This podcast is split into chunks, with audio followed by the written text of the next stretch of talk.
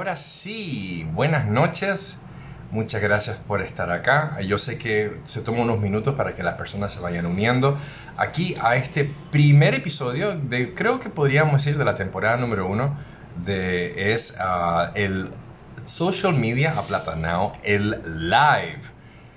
Decimos hola y buenas noches a Braulio, a Dara y a Paola Amador que se acaba de conectar acá. Un saludo a mi esposa que está en el living, hola o un saludo a Yashara, a Mother Foundations USA, a, a Borable, dice hola profe. Y qué rico que estén acá, qué bueno que, que, estén acá. Yo realmente tengo el placer y el honor y quiero, quiero, yo quiero pasarlo bien en este live. Yo juro que vamos a tratar, yo voy a hacer todo lo posible para que nuestro invitado también lo pase bien también. Y la verdad es que hoy tenemos a una persona eh, que admiro mucho, ya que está, eh, déjame ver si me acaba de pedir aquí nos ah, me acaba de pedir acá solicitudes para unirse. Tengo aquí y lo voy a añadir. Vamos a esperar que se conecte acá. Damos el saludo a Mariel, a Rafael y aquí tenemos a Maestro. ¿Cómo está? Buenas noches. Súper, súper bien. Concheli, ¿qué fue lo que pasó? Yo estaba yendo por aquí y ahora cuando estoy en, el, en, la, en la cosa te oigo por el, por el speakerphone. Ok, ok. Uh, no sé, ¿quieres volver a, a, salir y entrar o, o, lo dejamos así? Déjame ver, déjame ver, déjame ver. Okay, okay. Para ver si, si, si, puedo, eh, para tener mejor audio, ¿no? Claro, claro. Si tú quieres, sale y vuelve. Yo cuento un chiste, bailo, lo que tú quieras. Y sabes que yo estoy dispuesto a todo. Él se salió. Ok, perfecto. ¿Cómo estamos esta noche? ¿Quién está acá? Que digan presente a ver, ahí activó el video. A ver, mientras que el profe vaya eh, resolviendo sus problemas técnicos. Me, salgo y voy, voy adentro, está bien. Sí, dale para allá. Ok, no, hay problema. Damos y saludamos aquí, a quien, quien Chari C. A Braulio, Braulio, hola, a Rosa, Temo Taking, a José Arbelo, Arbelo, ya, a Sweet Angel RD, a Gilda Valera, hola Gilda, ¿cómo estás? Ya, a Rafael Pontier Cruz, a Mariel Curiel y a Dara y a Pau y ya, listo, estamos, la Ciguapa Cigar se unió aquí, perfecto.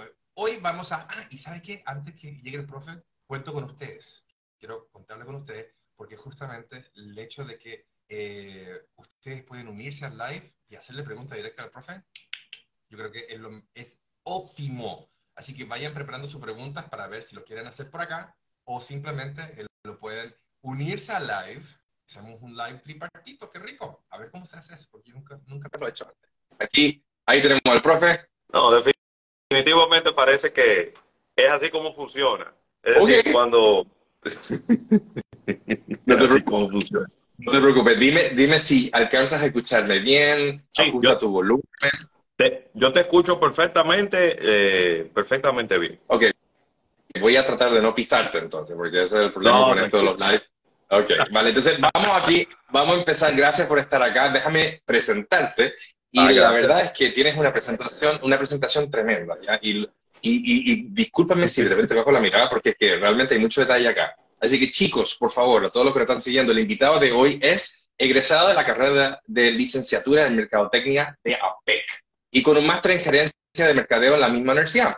Tiene amplia experiencia con lo respecta a gerencia de marcas y desarrollo de productos y ha trabajado en empresas de mercadeo tales como nacionales como internacionales, de los cuales se puede destacar Isidro Borda, Sepora, Frito Ley Dominicana, Parmalat Dominicana y Ferretería Americana Sepora. ¿Okay? Así que nuestro invitado en el día de hoy tiene una cantidad de años acumulados de experiencia y de vueltas a la cuadra que realmente, ¿sabe qué? Es envidiable y admirable también pero en su faceta de comunicador, que es muy probable que ustedes lo conozcan también en esa faceta, ya es fundador y conductor del programa Almuerzo Negocio, que es el único multimedia especializado en el mundo de los negocios de República Dominicana. ¿Y tiene cuántos años, José Luis? ¿Tiene el programa? 15 años estamos recién cumpliendo. Qué rico.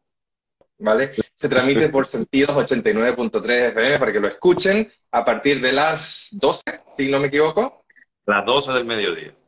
Exactamente, por favor. Así que conectados todos en sentido 89.3 de lunes a viernes para escuchar aquí al profesor y a José, eh, José Luis Ravelo y a Rafael Fernández, si no me equivoco, también con una pila de gente, colaboradores e invitados hablando de marketing, o sea, lo que a nosotros nos gusta hablar y dar teoría y comenzar a dar larga y discutir y sacar una botella de vino y un cafecito y hablar mucha mierda sobre, sobre todo, sobre todo la botella de vino ahí. Exactamente. y, justamente aquí en la otra faceta que muchos de ustedes ya, ya me di cuenta que obviamente ya lo conocen, es en la faceta de profesor. Entonces, justamente acá donde yo admiro, porque realmente se dan, nos damos cuenta de que yo creo que lo que más me gusta de la faceta de comunicador es su, su faceta, o no sé cuál es el orden, de la faceta de profesor que tiene en el área de negocios. ¿ya? Porque esta faceta, como también de comunicador, eh, él se encarga de aportar su granito de harina para que nuestra, todas, grande, única nuestra, República Dominicana progrese y avance, aunque sea un poquito, ya a la vez. Claro. Y granito de arena. En la dirección correcta. Así que con ustedes, el reconocido como Journalist of the Year en el 2015 por el prestigioso Festival de Cannes de Creatividad, Cannes Lions, en Rotterdam, en República Dominicana. Y, oye, y, nominado como el Premio Gardo 2020 y 2021 como conductor del programa radial de contenido especializado por el programa Almuerzo Negocios, programa que a su vez resultó ganador del 2021. Nuestro invitado en el día de hoy, José Luis Ravelo, maestro, profesor. Buenas noches, ¿cómo está usted? Excelentemente bien. Tú sabes que a mí no me gusta hablar casi, entonces cuando me invitan estas cosas, yo me pongo súper contento, sobre todo porque vamos a estar hablando de los temas que nos gustan, temas de marketing, de, de, branding y, nada, poder conectar con, con, la audiencia tuya, con, con, gente también de la audiencia, de la audiencia mía. Y, y muchísimas gracias por, por, comenzar. Todo esto comenzó con un, con, con un post que yo puse de algo de Café Santo Domingo y entonces Edgar eh, eh, puso un comentario y ahí entonces yo le respondía y iba de un lado para otro y entonces dijo, pues vamos a hacer un live y yo, vamos, porque es que, ajá. Eso, eso y fue, fue súper chulo porque cuento un poco más en detalle. El post es de un hablador automático que está en los super, creo que en la sirena. Entonces tú lo posteaste así como, y es un hablador que está accionado como un sensor de, de, de alarma, que es por movimiento. Entonces tú pasas por el frente de la góndola y, y el, el, el, hablador te dice, hey, no me olvides, y te agarra una libra de café que tú juras que tú la puedes agarrar y te lo agarra y te lo pone así, te lo dice, hey, llévame, a ver, no te olvides de mí, cuidado con tu cafecito de la mañana. Lo cual lo encuentro genial, espectacular. O sea, a nivel de tecnología es rico. Y el comentario que yo puse, porque Roca Izquierda al fin, ya es como, qué pena que este hablador tan bueno se está utilizando en un café que como que no está, no, ha bajado de calidad en los últimos años. Entonces, y obviamente eh, José Luis me dice, ¿sabes que yo difiero? ¿No entiendes? Si tú quieres podemos debatir el tema. Y alguien de tu comunidad dice, oye, pero háganse un live. y oye, qué buena idea, güey, qué buena idea. Entonces hacemos un live. Entonces, oye, entonces vamos a empezar a abrir la conversación. Y señores, por favor, si ustedes tienen algún comentario con respecto a cualquier tema ¿me entiende? Que podemos eh, discutir cualquier tema vertido o desparramado, por favor, adelante, ahí está el, la parte de comentarios para que lo pongan. ¿ok? Entonces, mi primera pregunta, porque vamos a empezar con una pregunta, es, ¿realmente tú crees que el café Santo Domingo en algún momento ha bajado su calidad y, que sabe, sabe distinto, sí o no? Mira, tú, eh, tú sabes que para mí es difícil como desdoblarme en diferentes personajes, ¿no? Entonces, eh, yo siempre soy como un 3 en 1, como el aceite famoso aquel. Yo soy 33% mercadólogo, 33% profesor y 33% comunicador. Entonces ahí cuando yo, eh, antes, antes como que tenía como posturas un poco diferentes en el aula y posturas diferentes en la radio, pero con el tiempo todo eso se integró y ya yo básicamente trato de, tener las mismas opiniones para ser bien, consistente con, mis cosas. A mis alumnos, yo les trato en muchas ocasiones de romper paradigmas. cuando estamos en el aula de clases, porque eh, no lamentablemente, hay, hay muchos profesores que le muestran el marketing de libros y yo trato de tratar de sacarlo un poco de los libros y de que nos vayamos a la realidad de lo que, de lo que ocurre. Y me gusta usar casos locales, me gusta eh, evitar irme a los casos estadounidenses y españoles y, europeos, porque que al final la realidad de los mercados es muy diferente.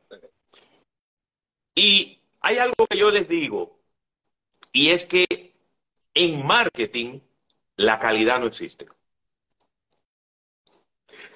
¿Por qué? Y la gente casi siempre como que siente una explosión en el cerebro.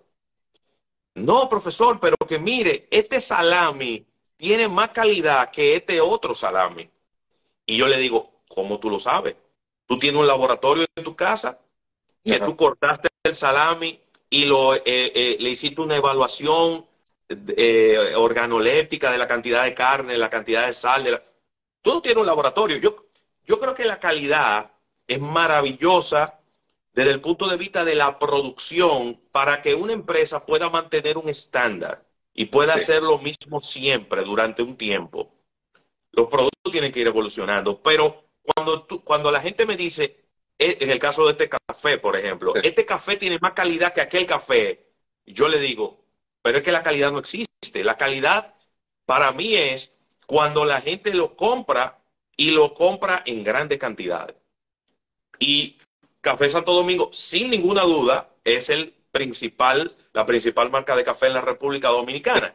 Entonces, de repente yo sé, porque uno maneja este tipo de informaciones, que hubo una eh, una plaga muy fuerte de, yo no recuerdo ahora cómo que se llama, que es la roya del café, que es un animalito que atacó todas las plantaciones de café en el país y a partir de ese momento todo el que vendía café en este país tuvo que comprar café, granos de café en el extranjero para poder procesarlos en el país, para poder venderlo aquí. Yo sé que Café Santo Domingo, eh, creo que la mayor parte del café que se vende aquí se trae de Vietnam, se trae de, bueno, Indonesia, por ahí.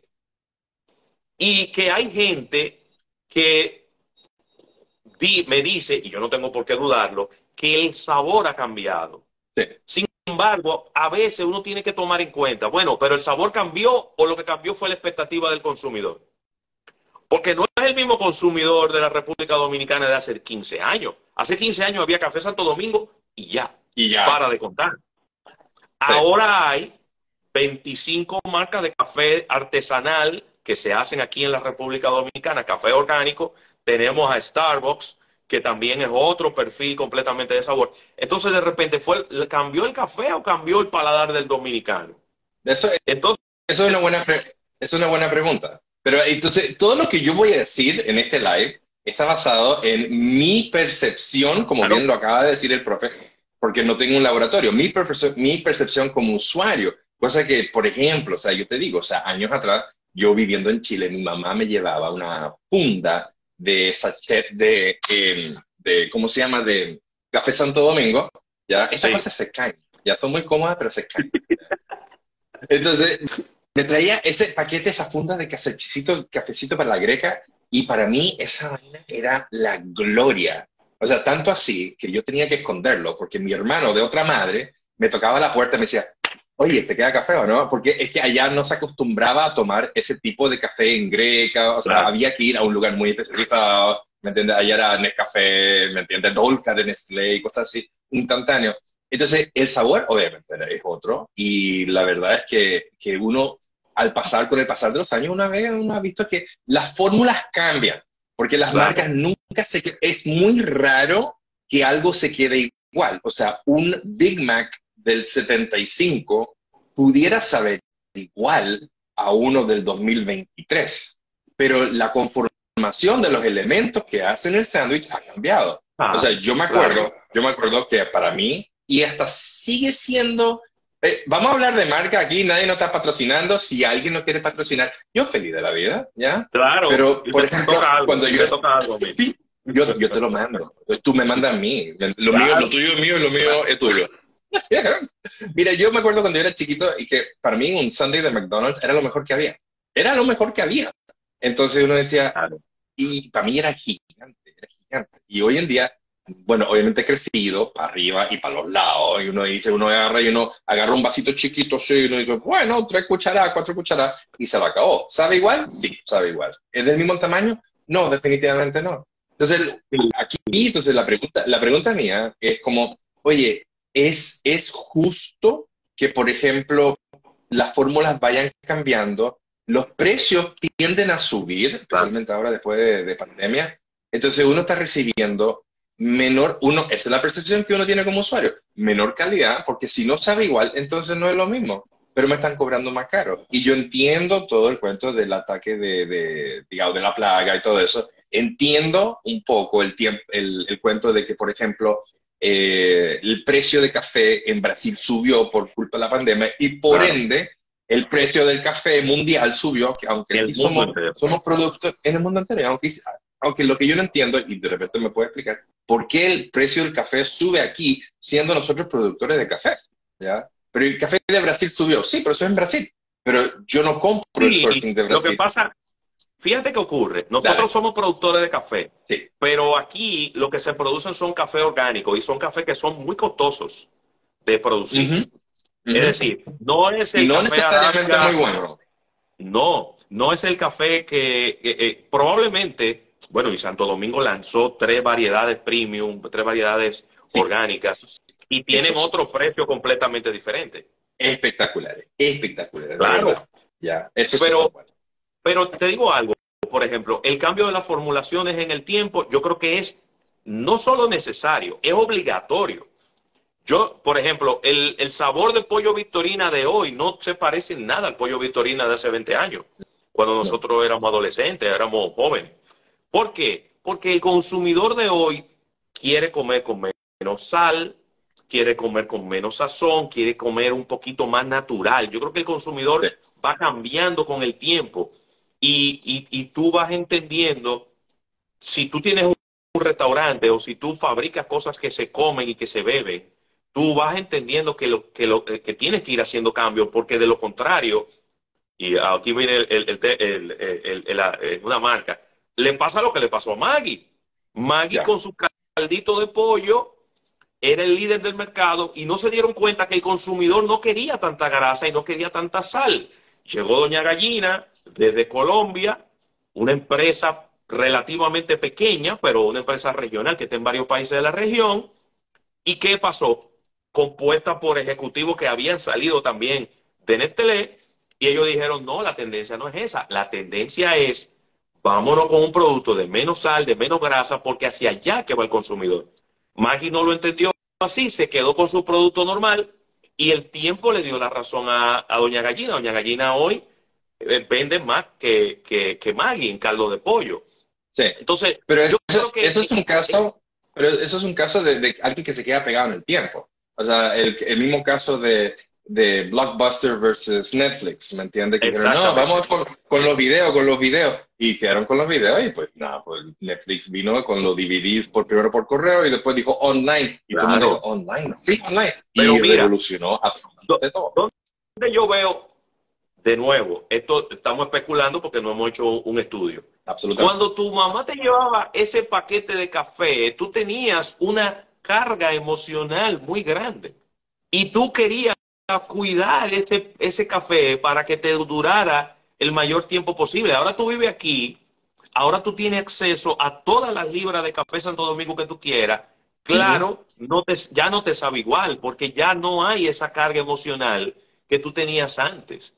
Eh, eso es sin poner en duda de que en algún momento ellos pueden haber cambiado la formulación porque inclusive pueden entender, bueno, nosotros lo que tenemos que caerle atrás no es al público de 40, 50 y 60 años de edad, sino al de 19, 25 y 30, que es el que le queda más tiempo en, en el mercado. Las marcas a veces también juegan un poco a eso, dicen, bueno, está bien, ponche crema de oro, muy bien, tienen producto que tiene 75 años en el mercado.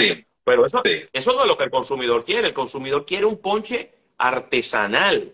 Entonces vamos a hacerle un ponche bordas y vamos a tener los dos productos en el mercado, porque al final yo no quiero que mi, mi base de consumidores termine en el cementerio Jardín Memorial. ok, pero entonces ahí hablamos también de nuevos productos y extensiones de línea. Y ahí es una muy buena forma porque ahí tú puedes decir, yo tengo una nueva extensión de línea, un nuevo producto hecho por la, misma, por la misma empresa, entonces yo voy a empezar el proceso de obsolescencia del producto original. ¿Me entiendes? Que eso fue, para, ¿sabes qué? Una anécdota. Yo estaba dando clase en UNIVE y de repente era en el BBA, en el noveno piso, si me acuerdo, no me acuerdo bien, y le estaba hablando a los chicos de, de, de, de BBA, le estaba hablando, mira, sí, porque cuando Coca-Cola cambió su fórmula de Classic a New, y me miraban con cara así como, ¿y cuándo pasó eso? No, no, no. Y yo, y yo los miré, y yo que estoy acostumbrado a darle clase a, digamos, gente vintage, por no decir vieja, ¿me entiendes? Como uno, ¿verdad? Y uno dice, sí, eso, contemporáneo un, contemporáneo, ¿ustedes se acuerdan de esa vaina, verdad? Y digo, profe, ¿cuándo fue eso? Digo, en los 80. Digo, profe, en los 80 no habíamos nacido. yo casi lo he hecho de la clase. No, casi, casi lo he hecho de la clase, ¿me entiendes? Entonces, ahí justamente el hecho de que cuando tú cambias la formulación y tú haces una obsolescencia, que lo que trató de hacer eh, Coke con el New Coke y le dijeron, no, trae la fórmula vieja de vuelta porque tu fórmula nueva es una basura. Entonces, ahí realmente tú puedes decir, ok, yo estoy avanzando en la industria, pero yo veo, mi, mi percepción es que nos quedamos empeñados con los mismos productos, que le van bajando un poco la formulación, calidad, tamaño, le suben el precio, pero no se arriesgan a hacer una nueva extensión de línea. Caso, caso, esta es mi opinión, como, como, como consumidor. Cerveza Presidente. ¿ya? Cerveza Presidente. Y como, como si ustedes se han dado cuenta, lo que están aquí en el live, pues obviamente ya o sea, estamos hablando de marcas importantes que pudieran ser incluso consideradas marca país. Marca país. Presidente, en su época. ya, pasaremos ese tema, ¿verdad? Sí, ya pasaremos. Pero, o sea, por el, hecho de que nosotros estábamos, eh, eh, o sea, imagínate, el cerveza presidente en, esa, en aquella época era la, o sea, literalmente era, no era literalmente la cerveza, porque había Bohemia, había Quiqueya, estaba una Heineken ahí dando vuelta en esa época, pero era una cerveza que obviamente era la cerveza predilecta y la que se vendía en los mercados. Entonces, ese tenía un sabor único, ya que dentro, en, esa época, era líder de la región y era famoso que todo el mundo que venía aquí a, Dominicana, lo primero que se metían era la cerveza ahí ceniza, ¿ya? Claro. Vestida de novia.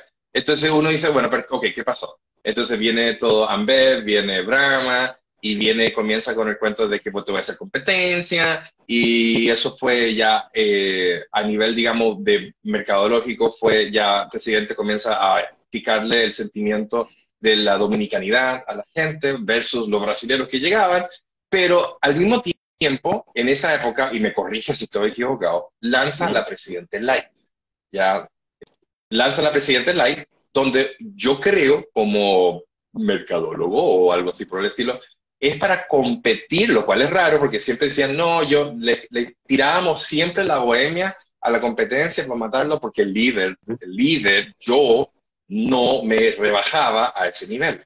Entonces uno decía, ok, perfecto, hacían una presidente light que, claro, light, más aguada, digamos que terminología muy simple, es más aguada, ya tiene menos concentración alcohólica, para competir con la Brahma, que de por sí viene con una formulación sudamericana que no es tan fuerte, que es más suave eh, y para competir un poco en sabor. Entonces, ahí, ¿por qué la Presidente Light? O sea, ¿por qué la Presidente punto nunca sacó su Presidente Light antes? ¿Por qué sacó una Presidente?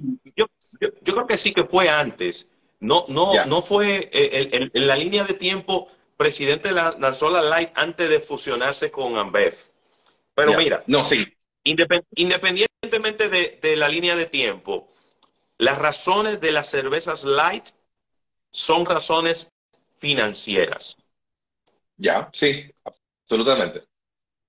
Son razones financieras. Recuérdate que las bebidas alcohólicas pagan impuesto en base a la graduación alcohólica. alcohólica. Entonces, mientras menos eh, graduación alcohólica tiene una cerveza, menos impuestos paga. Si a eso tú le agregas que eh, en el mismo momento en el que empieza esa competencia feroz con Ambev, Ambev, que, eh, bueno, InBev tiene 200 marcas de cerveza registradas. Es decir, ellos tienen todas las marcas de cerveza que te quieras imaginar. Tienen Modelo, tienen Corona, tienen todas esas cervezas y son cervezas relativamente suaves también. Sí. Entonces, la, la Presidente Light y el tiempo demostró que el mercado estaba más preparado para una Light que para una normal, es que cuando tú vas a un colmado y le preguntas, de cada 10 cervezas, ¿cuántas light se venden? Te dicen, se venden 7 light y 3 normales. Es decir, que el mercado prefiere una cerveza más refrescante y menos fuerte. Claro, ahora tenemos más opciones de cerveza fuerte, porque ahora tenemos muchísimas cervezas holandesas, alemanas, eh, eh, de cualquier cantidad de sitios, porque el mercado creció enormemente. incluso, y aprovecho, aprovecho y saludo a la Bella Gift aquí, que es la culpable de por qué tú y yo estamos acá, porque ella fue la de la idea. le dije, le, mandé un, le, mandé un DM ahora antes de empezar, que por culpa tuya vamos a estar conversando acá, así que espero que tú estés aquí en el live, así que un abrazo para ti, saludo, muchas gracias por, por esta idea. Ahora, yo vuelvo a lo siguiente, tenemos la, la formulación original de presidente, tenemos la formulación light, ¿me entiendes? Eh, ¿por, ¿por, qué nos demoramos tanto? O sea, no hay una, no hay un, crecimiento de la industria. Incluso, incluso yo puedo decir que otras cervecerías de otras regiones, de otros países, han comprado, porque aquí sí, sí, y, no sé si has probado, hay unas cervecerías artesanales, eh, brewing, digamos, oye, está República, República Brewing, Beer. Sí, Saludos hay como cuatro cinco cervecería buenísima. La de Santiago, ¿cómo que se llame? ¿Cómo que se llama la de Santiago? Eh, ahora se me olvidó, pero hay, una, hay un sitio de cervezas artesanales en Santiago. Buenísimo también. Ok, entonces, mira lo que pasa en otros países. Viene la cervecería unida, digamos, por ejemplo, en Chile, y compra la Kunzmann. Si, no si mal no, si mal no, si tengo bien entendido, compra la Kunzmann, que es una cerveza artesanal de Valdivia, y la, la, une a su, a su oferta de cervezas, digamos, eh, digamos como cervecería. Porque, o sea, y no, pretendo que tú contestes esta pregunta, pero digamos que estamos desde el, aquí alguien escribió, desde el 2000, el Light se lanzó en el 2003. o sea, fue Rafael, Rafael Fernández, que nos está, ah, está produciendo eh, eh, eh, eh ah, ahí sí, míralo ahí, Mira, Rafael, te voy a invitar después, ¿ok? ¿Vale? Para tener otro live contigo. Mira, entonces tenemos 20 años con la misma formulación de la cerveza. Y desde entonces pues, tenemos la única, digo yo, se, la única... se lanzaron dos cervezas, extensiones de línea de presidente, que yo creo que han sido fracasos. ¿Cuál? Se lanzó la, presidente, la presidente Black, Ajá que a pesar de que alguna gente la extraña, yo. cuando el producto estaba en el mercado, yo no veía a nadie tomándola. Que me perdonen. Y, te digo luego en la pandemia, en la pandemia lanzaron la Golden, Light. Sí, la Golden Light. Ya que tiene un sabor bastante rica y a mí me gusta, pero como el mercado como que no le gustó. Al te digo una cosa, yo no le gustó y, yo creo que el momento en el que se lanzó no fue el adecuado. Era un momento en donde el presidente estaba pasando por una escasez de botella y la gente sintió como que el, eh, cervecería estaba obligando a tomar el producto nuevo sin tener el producto, el producto de ellos en la calle, es decir, la, la presidente light y la presidente normal. Y yo creo que eso le afectó al, lanzamiento, el momento en el que estábamos. Ojalá ellos puedan volver a hacer un relanzamiento más adelante aunque particularmente yo pienso que cada vez vamos a ver menos interés de cervecería en hacer mucho ruido con presidente. Yo creo que vamos a empezar a ver un equilibrio. hace rato. Con modelo, con corona, con marcas regionales a las cuales ellos van a querer darle un poco más de importancia que a una cerveza que se bebe en, qué sé yo, en la región solamente, porque en la región del Caribe y quizá Miami y Nueva York. Esos Miami, son los sitios donde presidente. La diáspora. Dos pregunta para ti. Pregunta número uno. ¿La Presidente Black es la formulación original de los 80 de la cerveza Presidente? ¿No? Es, más fuerte. La Presidente, está la Presidente normal. Esa es la fórmula de los 80, la fórmula de siempre de los 80. Luego lanzaron la Light, pero la Black es más fuerte que la presentación, que el producto de los 80. Más fuerte. Mira, hay, tantos mitos. Antes de que tú me hagas la otra pregunta, oye esta. Cuando Presidente empezó a venderse en, Nueva York y en, y en, Miami, la gente decía, es que es diferente el producto. Ajá, bueno, eh, pero eso es la de exportación. Entonces, ahí es donde viene mi teoría de conspiración. Mi teoría de conspiración es, que ellos exportaron. Nosotros le hicimos una entrevista a Felipe Felipe, que es el maestro cervecero, y al el departamento de, exportaciones. Y ellos dijeron, pero que es una locura, yo no puedo hacer dos formulaciones de presidente. Cuando yo eh, eh, prendo una línea de producción a ser presidente, yo lo único que le cambio es la etiqueta y la caja, pero es la misma cerveza presidente, la que mandamos para Estados Unidos y la que, vende, la que bebemos aquí. Sin embargo, el que vive en Estados Unidos insiste en que sabe diferente. Y ahí es donde el, entorno, el, el, ambiente a tu alrededor hace que un producto te sepa diferente. Mucho aire acondicionado, entonces. No, yo te diría, exceso de aire acondicionado. Yo no sé si de repente aquí estamos acostumbrados a bebernos la cerveza a una semana de que la fabricaron. Ah. y si la montamos ah, en un contenedor y se tarda un mes llegar a Nueva York y tú te la tomas y que a lo mejor ese, ese tiempo que, me extrañaría, pero estoy tratando de buscar una explicación. Sí, sí, pero es que, sí, es que sabe diferente. Es la misma cerveza. No, yo, yo, yo elijo creerte, aunque yo te lo juro, cuando yo probé la Presidente Black, tuve mi momento ratatouille, ¿ya? Si te acuerdas en, la película Ratatouille, cuando viene el chef, el crítico, y se, y se y come una cucharada, creo que con una cuchara estaba comiendo, eh, se come el ratatouille y hace así, va para yo te lo juro y yo me lo tomé y mm, he tenido un par de momentos de eso en mi vida. Pau es eh, testigo de un par más donde yo hago así, incluso llego a, llego a, llego a llorar porque es que me toca la neurona. y yo, y mi, mi, papá falleció desde el 2005. Mi tío también, hermano de mi mamá, falleció. Eh, yo me fui, o sea, en las eh, tardes de fin de semana, de asado, de bebedera, de ellos, de de Prevonchin y qué sé yo, y, y me llevó, me llevó para allá. Entonces yo, yo, que yo tuve una reacción emocional positiva con la Black. Me duele incluso que no se está produciendo porque, porque incluso yo tuve, le di clase a una de las personas que trabaja en cervecería, dijo, profesor, lo que pasa es que la misma línea de producción hace Malta Morena. Entonces, ¿quién vende más? Malta Morena. Pero, pero una empresa, pero una empresa como cervecería no se puede ese lujo. E, eso, eso le luce a una tienda de estas de cervezas artesanales que de repente no tiene capacidad de producción, pero la cervecería, la única cervecería, eh, vamos a decir, grande así que tenemos en el país, porque tenemos cervecería vegana en La Vega, que es una que cada vez está más pequeña. Ahora tenemos una fábrica de cerveza canita en Punta Cana, que ya, ya no es importada, pero ahora es nueva. Mira, te digo, a los que nos están viendo, yo, pues, cerveza favorita mía, nueva, la canita ámbar. No sé si la... Yo no la he probado.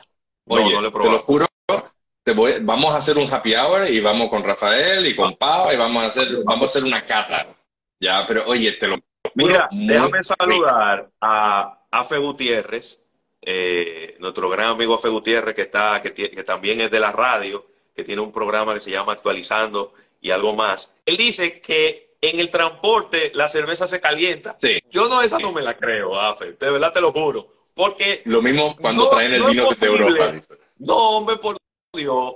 Óyeme, en un contenedor en la República Dominicana, yendo desde aquí hasta Montecristi, tiene que calentarse más que en un barco yendo a Nueva York. Es el exceso de aire acondicionado, te digo, es que lo están transportando muy fino. Tienen, que, tienen que hacerlo pasar un, más rato, eso es lo que pasa. ¿Me entiendes? Eso es, demasiado fino. tienen que bajarle el nivel al transporte. Si cervecería está buscando recortar costos, señores, busquen barcos más baratos, con menos aire acondicionado, listo, se acabó.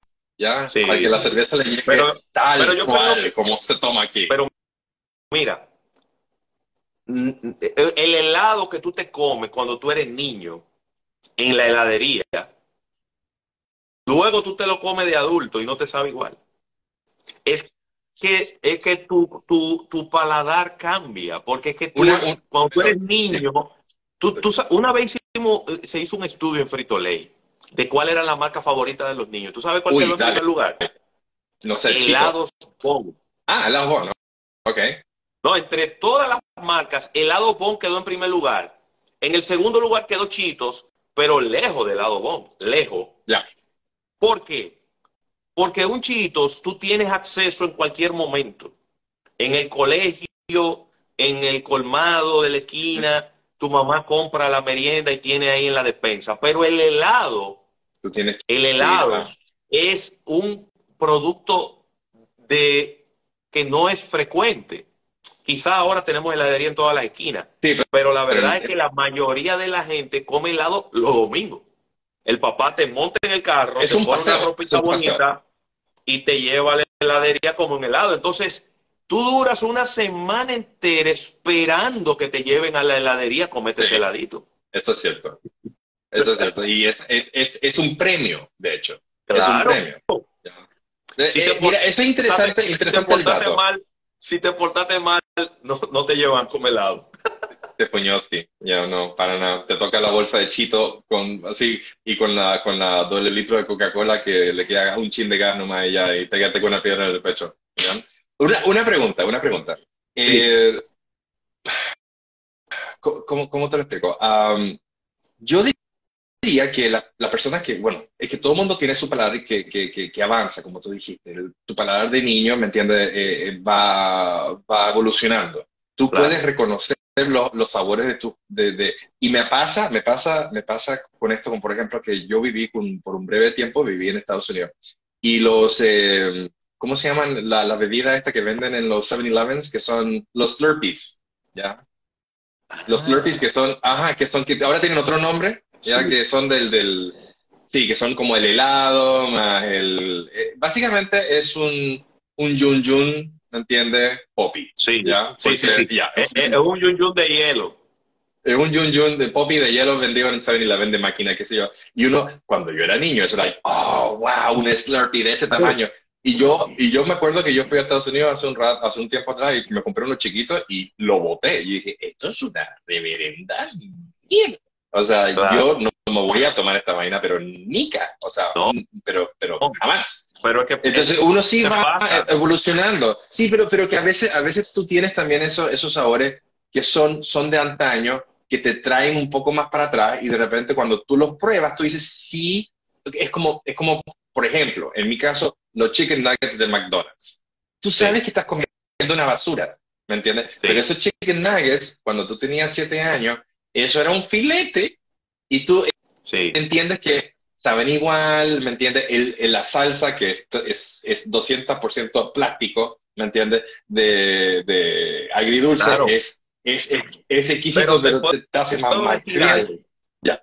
Yo creo que si buscamos un balance, debe ser 70% emocional, 30% paladar. Es decir, cuando yo veo, por ejemplo, hay productos que lo que me están, lo que nos están viendo que son dominicanos, cuando yo veo productos, por ejemplo, de que la vitalidad, un arrocito, de eso, que son productos dulces que parecía como de arroz, un eh, soldado de chocolate, de repente tú dices, wow, quisiera probar y cuando lo pruebas te pasa esa decepción, tú dices, diablo, y esto era lo que nosotros comíamos y bebíamos cuando éramos niños. Claro, porque tenemos un paladar completamente diferente al que tenemos hoy en día. Y por eso yo te digo, a veces cuando la gente me dice, le cambiaron la formulación a tal cosa, dije, no, el que cambió fuiste tú. la fórmula sigue siendo... La Mira, yo siempre le pongo este ejemplo a la gente y, se ríe mucho. El agua de Florida, el agua de Florida es la misma hace 100 años. Empezó siendo un perfume y una colonia para los hombres ponerse en la cara cuando se afeitaban. Y como duró 100 años sin evolucionar, hoy en día la gente la coge única y exclusivamente para brujería, para santería. Entonces, eso es un poco para explicar el proceso de posicionamiento. Si tú no evolucionas junto con el consumidor, tú te vas quedando atrás y te vas perdiendo en el tiempo y llega un punto donde ya yo no conecto contigo. Ok. No conecto. Por eso tú ves eh, eh, fábricas de perfume de hoy en día, cada ocho meses, cada diez meses lanzan una variedad nueva de perfume para que el envase es diferente, el, el aroma es diferente, para que tu cerebro no se acostumbre al mismo perfume que tú te pones todos los días y que llegue un punto donde ya ni te huele. Por eso viven lanzando tantas variaciones. Eh, los desodorantes le viven cambiando los empaques a cada rato, le viven haciendo arreglos, las pastas de dientes le viven cambiando muchísimas cosas.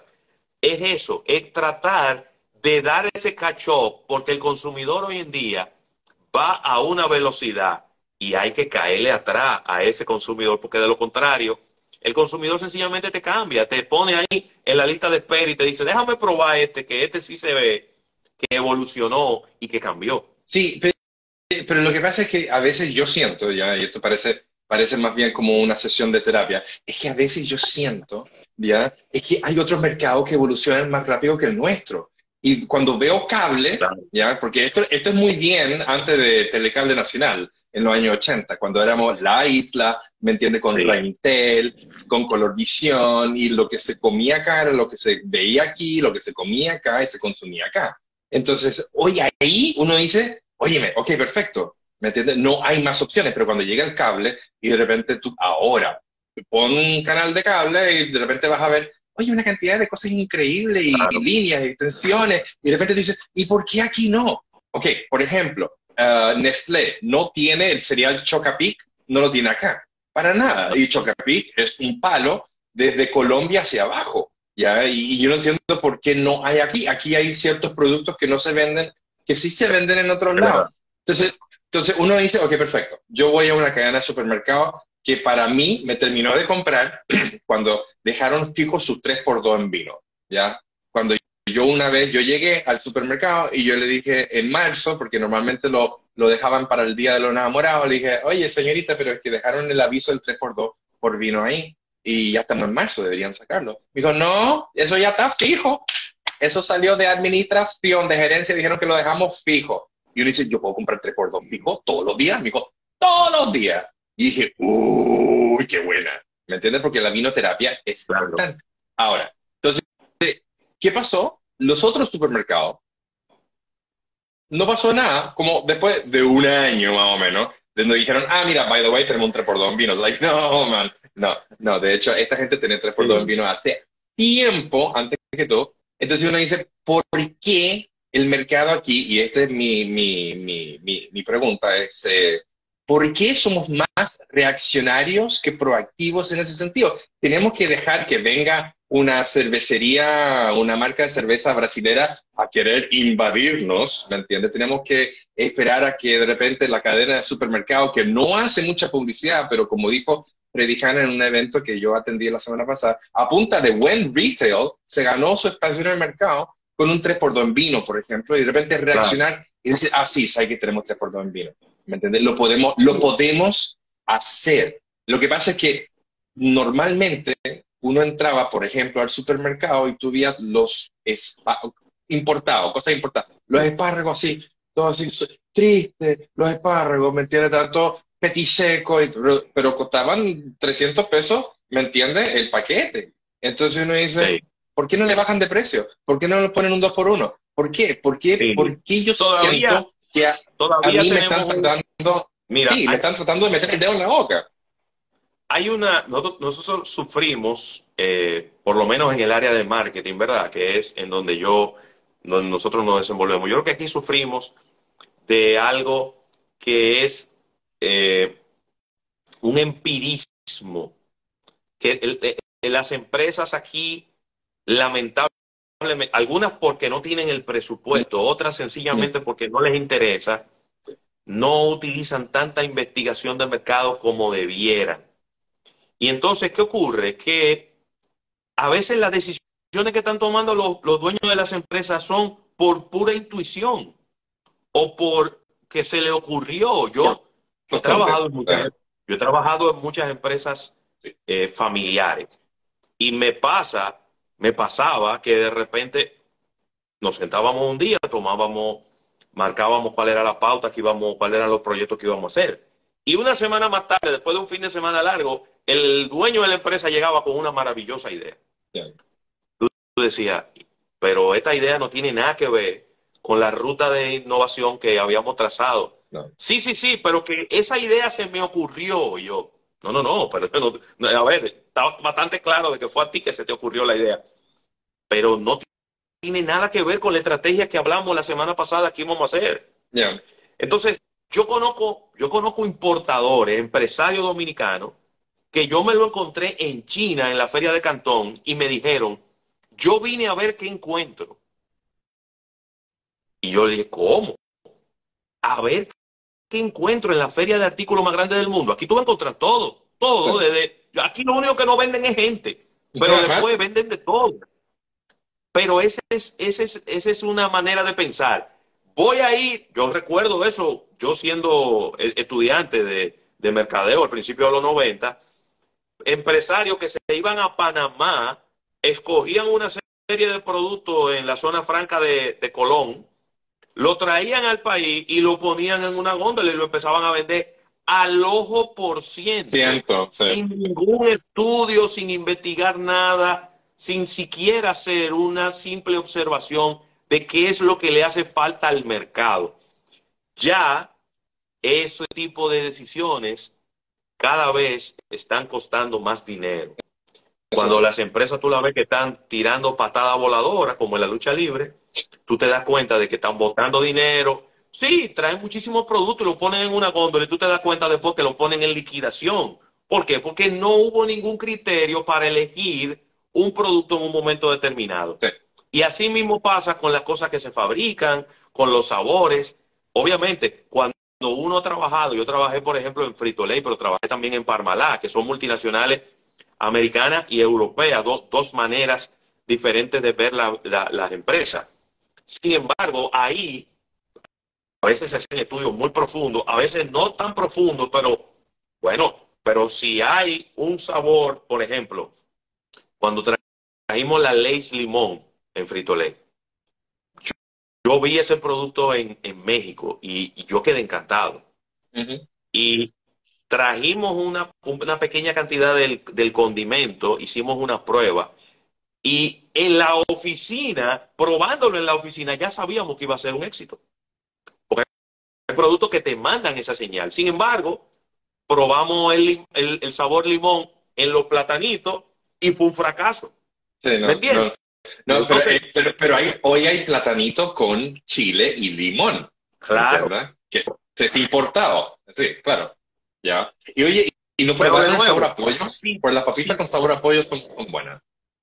Sí, pero una vez lanzamos, por ejemplo, unas Lays sancocho de pollo. Mm. Lays sancocho se llamaba y fue un desastre. Eso no se vendió. Yo creo que ni, lo, ni los vendedores la querían montar en la, en la camioneta. Entonces, déjame hacerte una pregunta al ojo por ciento. ¿El mercado dominicano es propenso a probar cosas nuevas en general o es más propenso a quedarse en lo mismo? O sea, y, lo digo en, a nivel de retail, a nivel de, digamos, de, televisión, donde vemos los mismos formatos de televisiones que no cambian porque siempre está ese, formato déjame detenerte, hay un paréntesis, tú, tú tienes un público fuerte, mira, Ruth Okumare, ¿no está bien?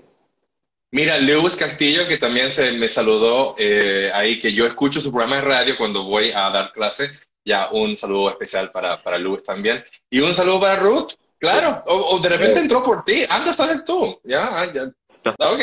Sabrá Pero mira, sabrá, sabrá Dios. Pero, mira, pero yo, yo creo, yo creo que en la República Dominicana tenemos una combinación. Yo creo que la, eh, la gente quiere probar cosas nuevas, pero en sentido general creo que es muy fiel a sus marcas. Si tú te pones a, a ver cuál es la marca de salami líder del mercado de hace 20 años, es la misma. ¿Cuál es la marca de café líder del mercado hace 20 años? Es la misma. ¿Cuál es el refresco líder del mercado hace 20 años? Si bien es cierto que Cola Real se metió muy fuerte y se quedó con el segundo lugar en términos de, refresco, pero sigue siendo Coca-Cola. Coca-Cola sigue siendo la gran líder del mercado dominicano. Tú te pones a buscar en, la, en, muchos, en, muchos, en muchas categorías y te saltan eh, casos muy especiales y particulares de empresas como por ejemplo Caldo de Pollo Maggi, que era el líder indiscutible y lo perdió frente a, frente a Doña Gallina. Pero si te pones a ver, la mayoría de los productos siguen siendo líderes del mercado. Puede que hayan perdido cuota de mercado, pero siguen siendo los líderes. Sin embargo, yo creo que aquí la gente es muy propensa a probar cosas nuevas. Eh, vemos muchos productos, quizá ahora no se están lanzando tantos productos nuevos como antes, pero hace cinco años atrás uno iba todos los meses a un lanzamiento de dos y tres lanzamientos de productos nuevos. Claro, uno tiene que estar consciente como mercadólogo que el 70-80% de las cosas que se lanzan es muy posible que no se quede en el mercado. Eh, fracasan. Hay cosas que tú las lanzas sencillamente como una manera de darle un poco de dinamismo a la categoría, de que la gente vea que tú eres innovador, pero tú sabes que se va, ese producto va a ser el 1, el 2% de la venta de tu empresa, tú dices, ¿para qué yo voy a tener a complicar mi portafolio con un producto que no me significa un incremental en venta tan importante? Pero yo creo que sí, yo creo que somos muy conservadores en ese sentido. Eh, veo eh, eh, de repente en el mercado de ron, por ejemplo, que es un mercado que me apasiona mucho, tú ves que se van como alternando por épocas, pero Brugal tiene un buen rato que sigue siendo el líder del mercado. Si te vas para los whisky, te das cuenta de que cada cierto tiempo hay una marca de whisky que viene y, se, se roba un buen pedazo, pero Johnny Walker sigue siendo el líder de la categoría de 12 años. Entonces, si, si yo me pongo a hacer una retrospectiva histórica, me doy cuenta de que, somos muy conservadores. Somos muy conservadores. Tenemos, consumimos lo mismo independientemente de que, por ejemplo, yo, yo quizá no soy el, bueno, mira, ahí menciona Juan Marte, Colgate. Colgate debe tener el 80% del mercado. 95, de hecho. Yo trabajo en Colgate eh, justamente en el cuidado oral. ¿Tú sabes quién, quién es el segundo, la segunda pasta que más se vende en el país? Ah, debería yo saber esto. Eh, eh, la de Amway. la de Glister de Amway, pero subió, ¿me entiendes? Sí, subió, porque antes no, no estaba en el segundo, sino estaba como en un tercer cuarto después de Oral B y después de Close Up, si no me equivoco era el gran cupo en la época que yo estaba ahí. Entonces, tú te das cuenta, claro, yo no soy el, un parámetro, yo todo lo nuevo que encuentro lo compro y lo pruebo. Sí.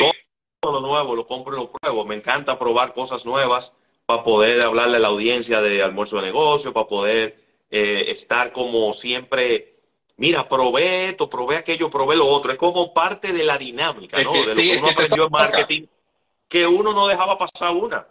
No, no, no, Y, y, y, en eso, en esa pregunta de marketing, en parte del, del, la, aquí dice leche evaporada Carnation, y eso ya son marcas genéricas, ¿me entiendes? O sea, de hecho ya eh, el, ya por ejemplo ya nosotros ya nosotros comenzamos a decir eh, Gillette, ¿me entiendes? Eh, ¿Qué más? Leche Carnation y, y cosas así por el estilo como marcas genéricas.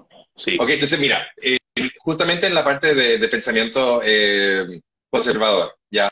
Pregunta número uno. ¿Se debe lanzar un producto en diciembre, sí o no? Depende. Yo creo que sí. Si es, bueno, quizá no diciembre, diciembre. Si, por ejemplo, cuando yo estaba en el negocio de bebida alcohólica, yo trabajé en Isidro Bordas, noviembre, noviembre era una buena fecha para lanzar una bebida alcohólica. Justo antes de Navidad, que hay un pico, que hay un pico de consumo de bebida alcohólica, claro que sí. Y yo, yo diría que sí, yo creo que el mercado ha cambiado mucho en ese sentido. Antes había mucho ruido publicitario en diciembre y la, gente trataba de evitar ese ruido, igual que lo, hay cuando hay elecciones, eh, elecciones presidenciales sobre todo. Pero yo creo que eso ha ido cambiando con el tiempo y, cada vez eh, eh, la gente está más enfocada en su mercado y Sí, claro, mira, Casimiro Díaz me dice que el pastel de Carnation ha sido muy mordido. Toda la cadena de supermercados tiene su propio En su línea producto, sí. Yo compro, yo compro el del, el del Bravo, ¿me entiendes? De que a mí, a mí el leche coco de Bravo, leche crema de leche y leche evaporada del Bravo, ¿me entiendes? Siempre hay en mi defensa porque con eso yo agarro y yo le subo el nivel a un arroz con a lo que sea, ¿me entiendes? Al pan tostado, tú le echas esa vaina y queda buenísimo. No, mentira. Pero sí, o sea, te sube el nivel. Entonces, ok, hablando de marcas líderes, ¿cuál es la, cuál es la marca favorita tuya dominicana 100%? La favorita mía dominicana, uff, Brugal. Ok, vale. ¿Por qué? Porque Brugal, mira, con el caso de Brugal, como te dije, yo soy, eh, yo mi primer trabajo en mercadeo fue en Isidro Bordas. En el año 1994 empecé yo a trabajar en Isidro Bordas eh, como, como gerente de producto. Y a partir de ahí yo me apasiona, me, apasiona mucho las bebidas alcohólicas, sobre todo ron, el whisky, el vino y la cerveza. Y a pesar de que ha, habido un sube y baja de categoría, porque a veces Barcelona estaba arriba, después estaba Siboney arriba, después venía Bermúdez, que en paz descanse sin embargo, Brugal se ha mantenido los últimos, los últimos 15 años, yo creo, se ha mantenido a la vanguardia. Y Brugal, hoy en día, el portafolio de Brugal es completamente diferente, al que había hace 15 años. Por eso mismo, Brugal leyenda, Claro, Brugal leyenda no existía. Brugal doble reserva no existía. No. Eh, eh, ¿cómo es que se llama el otro? El 1888 no existía. poco, no. El extraviejo tenía otra presentación distinta. Entonces, es una empresa que ha sabido reinventarse a pesar de haber sido adquirida por unos extranjeros, porque es la, dueña de Burgal es Edrington y son escoceses. Sin embargo, si yo no lo menciono, nadie se recuerda de que es una empresa extranjera. Para todo el mundo, Brugal es una empresa dominicana. Sí. Sí, absolutamente. Entonces, eso, eso es saber manejar, tener voceros correctos. Y mira, una empresa de bebidas alcohólicas, y, ha pasado algo muy interesante, yo lo, lo conversaba en estos días con alguien en, en la calle. Todas las fabricantes de ron dominicanas están siendo dirigidas por mujeres en el departamento de mercadeo. Mira, fíjate tú qué buen dato, qué buen dato, buenísimo. En, Barcelona está eh, eh, eh Panakia, Panokia, se me, se me, olvida el nombre, es una, es una italiana que está ahí en Barcelona eh, dirigiendo el departamento de mercadeo. En Brugal está Yuandi y está Yulisa en eh, eh, creo en, en, en, Punta en el Ron Punta Cana también hay unas, unas mujeres ahí haciendo un excelente trabajo. Y eso eso nadie se lo hubiera imaginado en, hace 25 años cuando yo trabajaba en el negocio de la bebida alcohólica donde todos éramos hombres. Sí eso es cierto. Cómo ha cambiado entonces la industria y el liderazgo el liderazgo ha cambiado muchísimo y es verdad. Sí, ahí está en Industria San Miguel, Lorena Gutiérrez de Perú. Absolutamente un saludo para ti, Nelson. Ya, claro que sí. A mis hermanos de Industria San Miguel, que los quiero mucho. Bueno, eh, Grupo Ramos. Grupo Ramos está dirigido por una mujer. Si pues te vas a, a Seguros Universal, en mercadeo dirigido por, por mujeres. Si, te, si, no, si hacemos la lista, yo nada más quise mencionar los tres fabricantes de ron, pero si hacemos la lista, eh, bueno, María Melo es la vicepresidenta de mercadeo en Brugal también. Yo mencionaba el equipo operativo. Eh, e, es impresionante cómo mercadeo como disciplina, como profesión, fue abrazada completamente por damas y hoy en día es lo raro es encontrar hombres en mercadeo. Asociación, la, Asociación La Nacional, ¿quién está? Yesenia Tapia, mujer.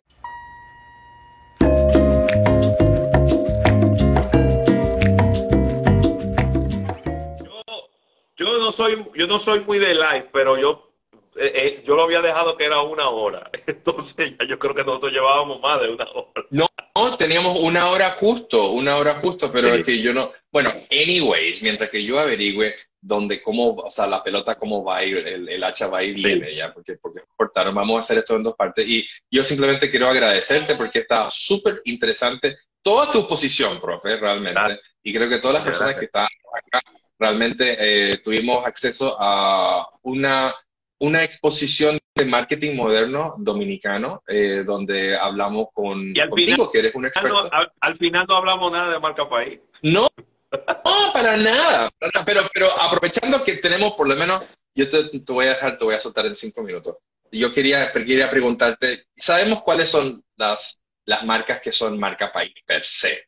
¿Ya? Sí, pero... Pero, ¿cuáles son las marcas que no están consideradas como marca país? ¿Cuáles, ¿Cuáles deberían ser? Porque sabemos que Indonesia es marca país, ¿entiendes? Pero el presidente es marca país. Tú sabes cuál para mí es una marca país y quizás, eh, yo no sé si ellos, ya, ellos hayan explotado mucho esto, pero yo creo que Country Club, como marca de refresco de, sabores frutales, creo que de las pocas cosas que los dominicanos en Nueva York te piden o te pedían, porque ya creo que lo están vendiendo allá, era precisamente Country Club. Ya, ya, ok. Brugal, Brugal es una marca país. Punta Cana creo que es una... Yo creo que Punta Cana... Yo, yo no sé si Punta Cana está al mismo nivel de la marca República Dominicana. ¿eh? Pues, mira, como dice una amiga mía que, nos visitó la semana pasada, que me llama y me dice, eh, es que viajé de Santiago de Chile a Punta de Cana. ¿ya? Y dije, ok, Punta de Cana. ¿ya? Y y un saludo a todas las personas que eh, obviamente eh, dicen que me voy a Punta Cana y creen que el país se llama Punta Cana. Un saludo para ellos. Gracias. Es que, fue, es que te voy a decir algo. Y ahí, y ahí es donde a veces la gente, tú sabes que el marketing ha sido muy, muy, atacado, muy vilipendiado. Se nos ha acusado de que nosotros fuimos eh, los mercadólogos los que creamos el consumismo, que, que lo que creamos la vanidad Señor, el consumismo y la vanidad existían desde Grecia. No nos echen la culpa de eso, que el ser humano vino con su defecto de fábrica. el, marketing, eh, obviamente, como todo en la vida, si lo utilizas correctamente, es muy útil para mostrarle los beneficios de los productos, de los servicios y demás. Sin embargo, hay gente que lo utiliza para hacer cosas mal hechas, como todo en la vida, ¿no? Sí, eso es cierto. Capcana yo creo que Capcana, e, ese, e, el manejo que se le ha dado en los últimos tres, cuatro años, se ha convertido en una excelente marca país. Juan Marte menciona Indubeca, claro, fue la primera que mencionamos. Señor, Indubeca es tan fuerte que aquí le hicieron una campaña muy fea, desde mi humilde punto de vista, al salami en sentido general, y, y, la, y el salami mi líder del mercado fue el que más sufrió. Eso, eso, no, eso, no, eso, no, eso no resiste el análisis. Si, si las ventas de, Salami se cayeron, las que más se cayeron fueron las de Indubeca. De, Indubeca volvió y resurgió de la ceniza y ahí está campante. De hecho, de hecho, en clase yo lo tengo ese caso como parte del manejo de crisis, que fue ahí nomás, por decirte, por, por, por dejártelo, o sea, como por decirlo bien dicho, ¿no? Fue ahí nomás, ¿ya? Y la realidad es que un, me acuerdo, un estudiante me dijo una teoría de conspiración que yo me quedé así, wow, ¿me entiendes? Sí, sí, sí, porque todo ese problema, esos fueron ellos que crearon ese informe para sacar del mercado a todos los salamis chiquitos. Y yo, no. No, no, no. No, no, para nada. Yo creo que fue, creo que fue un, bueno, yo lo dije públicamente en su momento a través de, de, almuerzo de negocio. para mí un muy mal manejo de proconsumidor. Yo creo que si tú, como, si tú como proconsumidor vas a sacar un informe y vas a decir que hay salami que, que pueden estar contaminados por cosas tan, tan feas como el Echerichia coli, sí. tú tienes que decir, tú tienes que decir cuál es el que está contaminado. Tú no puedes ser responsable y afectar a la industria completa. Eso, eso fue un absurdo completamente. Yo, yo me acuerdo como anécdota, y, esto es lo que a mí me encanta conversar contigo, nos falta la cerveza nomás, es que yo esa semana yo estaba, yo estaba, yo estaba haciendo mis compras en La Sirena, y qué rico poder hablar, hablar así. En, radio tú no puedes hablar así, ¿ah? ojo. Ya, pero sí, porque yo fui a La ah, Sirena. Tú, tú, no lo estás oyendo últimamente el programa. Ah, ok, ok, puede ser, puede ser, puede ser. Ya, entonces uno dice, yo me fui a La Sirena, y yo estaba comprando, era un domingo, me acuerdo, y, y, era como las 7 de la noche, no había mucha gente. Y yo, en ese momento, en la José Contreras, eh, obviamente, eh, no había mucha gente, y en la José Contreras se estaba construyendo muchos edificios en esa época. Entonces había muchos obreros que fueron a comprar a la sirena, iban a comprar a la sirena y compraba pan, queso. Y yo vi uno que tenía su funda de pan, tenía su bandejita de queso, y el tipo, ya, ya pasó un par de días del cuento del, del pro consumidor, el tipo iba saliendo a la caja y se encuentra con una isla justo en la mitad, obviamente, cuando lo ponen, lleno de salami hindúeña. Y el tipo como que pasa por al lado y mira, y el salami lo habían hecho un on-pack con jamoneta. Entonces le habían puesto una jamoneta, le habían puesto una jamoneta de este tamaño y le habían puesto un, un, un, un tapey, ¿me entiendes? Un tapey. un, tapey así, ni, siquiera le pusieron dique gratis ni nada, lo, lo armaron ahí mismo. Y el tipo pasó y miró, y yo me quedé mirando y dije, ¿lo va a agarrar? No lo va a agarrar. Y el tipo lo, maró, lo agarró, lo miró, y tú que adentro, ¿me entiendes? Esa tal... Ese conflicto en la cabeza. Y el tipo dice, no, mejor no. y lo vuelve y lo pone. Y dije, pues mira, fíjate, ¿sabes qué? Es que, es que justamente esa situación le dañó el, por lo menos momentáneamente le dañó. Yo conozco, yo conozco gente que a partir de esa fecha no come salami. Yo dije, yo tengo toda mi vida comiendo salami, con o sin. No. Vamos a dar, yo le voy a seguir dando porque de verdad que no puedo dejar de comer salami. Para mí eso es parte de mi vida. Yo digo, yo digo que el, salami hay que cocinarlo, ¿me entiendes? Hay que, de alguna forma hay que matar los coliformes fecales, ¿me entienden? Claro, una planchita siempre, tú, tú tires la plancha un ratico, claro. Tú sabes que, Profe, mira, ¿cuál pienso yo? Que es una marca país. Lo que pasa es que, como es un producto preparado, comercialmente quizá no se le puede sacar mucho provecho. Es el mangú. ¿Sabes que sí, fíjate, sabes que sí, pero uno, ahí, donde tenemos que, bueno, ya empaquetamos y se exporta, ¿me entiendes? Entonces ya tenemos el producto mangú per se. Entonces, eh, ahora en la Fitur, eh, me imagino que ¿quién estaba encargado de, la comida? Creo que la chefita, ¿no? No, no me acuerdo. Una de ellas, María, María, ¿cómo se llamaba? María... Ay Dios, se me olvidó su nombre. Yo digo, yo, yo, yo digo chefita porque yo sé que ella fue y como no, no tengo idea. Ella estaba allá. ¿eh? Y, ella estaba allá y, pues no. Entonces, como yo sigo Masterchef, entonces yo la sigo a ella, entonces tengo mi feed, ¿me entiendes? Cuando ella poste algo, pues, pues, entonces ahí me di cuenta que ella estaba allá. Pero ahí obviamente sirvieron, eh, aquí dice Marte, Federico Castillo, Federico, Fede, un abrazo gordo, te quiero mucho. ahí dice María María Marte. María, María Ella estaba allá y estaba justamente en la parte de, de, de comida donde yo escuché que estaban eh, haciéndole un 2.0 a la comida local y como que no era muy representativo per se, pero da lo mismo, ¿me entiendes? O sea, da lo mismo que tú pongas el mangú así como lo trae golpe o tú lo pones en un petit boucher, ¿me entiendes? Da lo mismo. La, idea es que estas son las cosas que nosotros nos identifican, porque yo soy mitad dominicano, ¿ya? Mi mamá dominicana, ella es sancarleña, entonces yo tengo que también, o sea, yo pelo plátano y yo como mangú desde chiquito, ¿me entiendes? Entonces, es una cosa que le gustaría a uno ver afuera y obviamente con, y la comida es un excelente embajador. Dale. Yo siempre he pensado que siendo nosotros reconocidos como uno de los países donde se hace el mejor cacao orgánico del mundo, donde se cosecha el mejor cacao orgánico del mundo, nosotros debiéramos de tener una marca de chocolates no, no vender el cacao para que lo usen en Suiza para, importar, el, para importar el chocolate. Claro. Vamos nosotros a procesar ese chocolate y a enviarlo como valor agregado. Yo sé que la gente, la familia Risek ha hecho muy buen trabajo con la marca Cacao. Buenísimo, sí, sí, sí, eh, buenísimo. Eh, pero yo creo que todavía podemos seguir haciendo cosas para, para empezar a proyectar ese chocolate con cacao dominicano, pero también con producto dominicano, es decir, hecho aquí por manos dominicanas y enviándola hacia el resto del mundo. hay, hay, que contratar un suizo y un japonés, o una suiza y una japonesa, porque los japoneses son líderes en comprar cacao, creo que local, y transformarlo en un chocolate carísimo y exportarlo, ¿a dónde? De vuelta para acá. Sí, Estados Unidos, Europa y para acá. Exacto.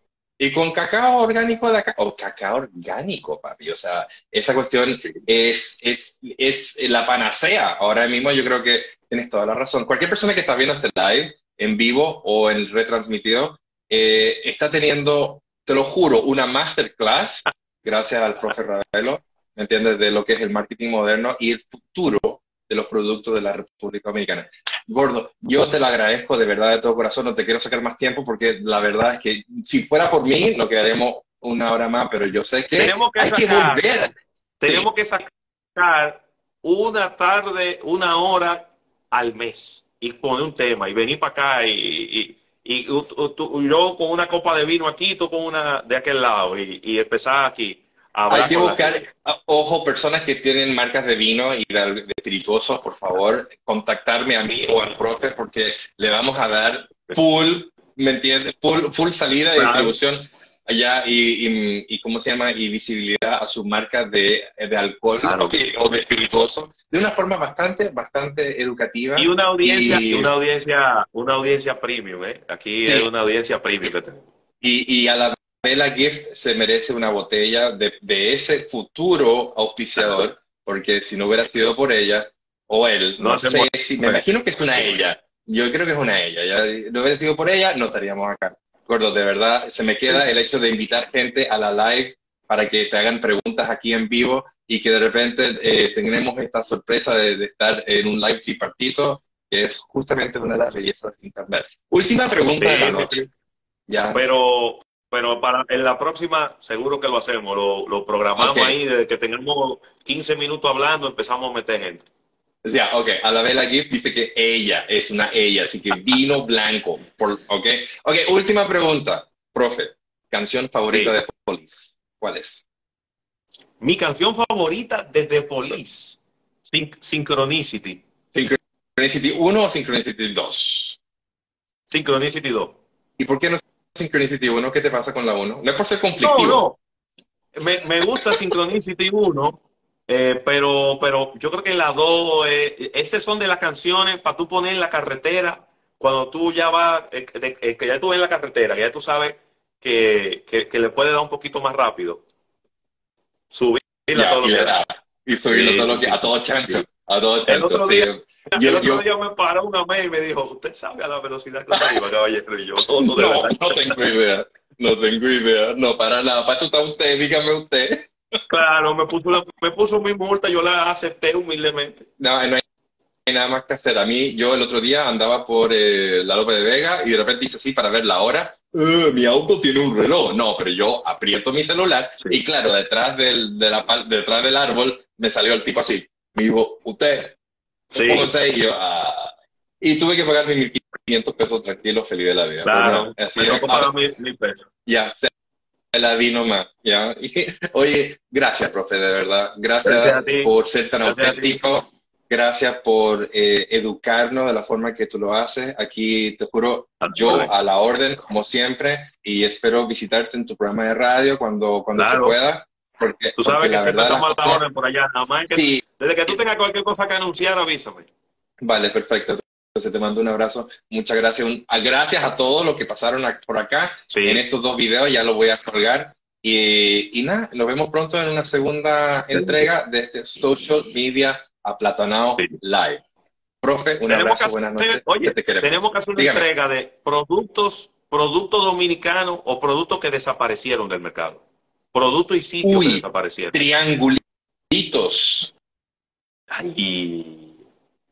Triangulitos, en el Eso es tremendo. Sí, sí, sí. estoy hablando. ¿Me entiendes? Uno se gastaba la plata, ¿sabes qué? Uno se gastaba la plata en chicles doble buble y triangulito y etcétera, etcétera. Paleta Claudia.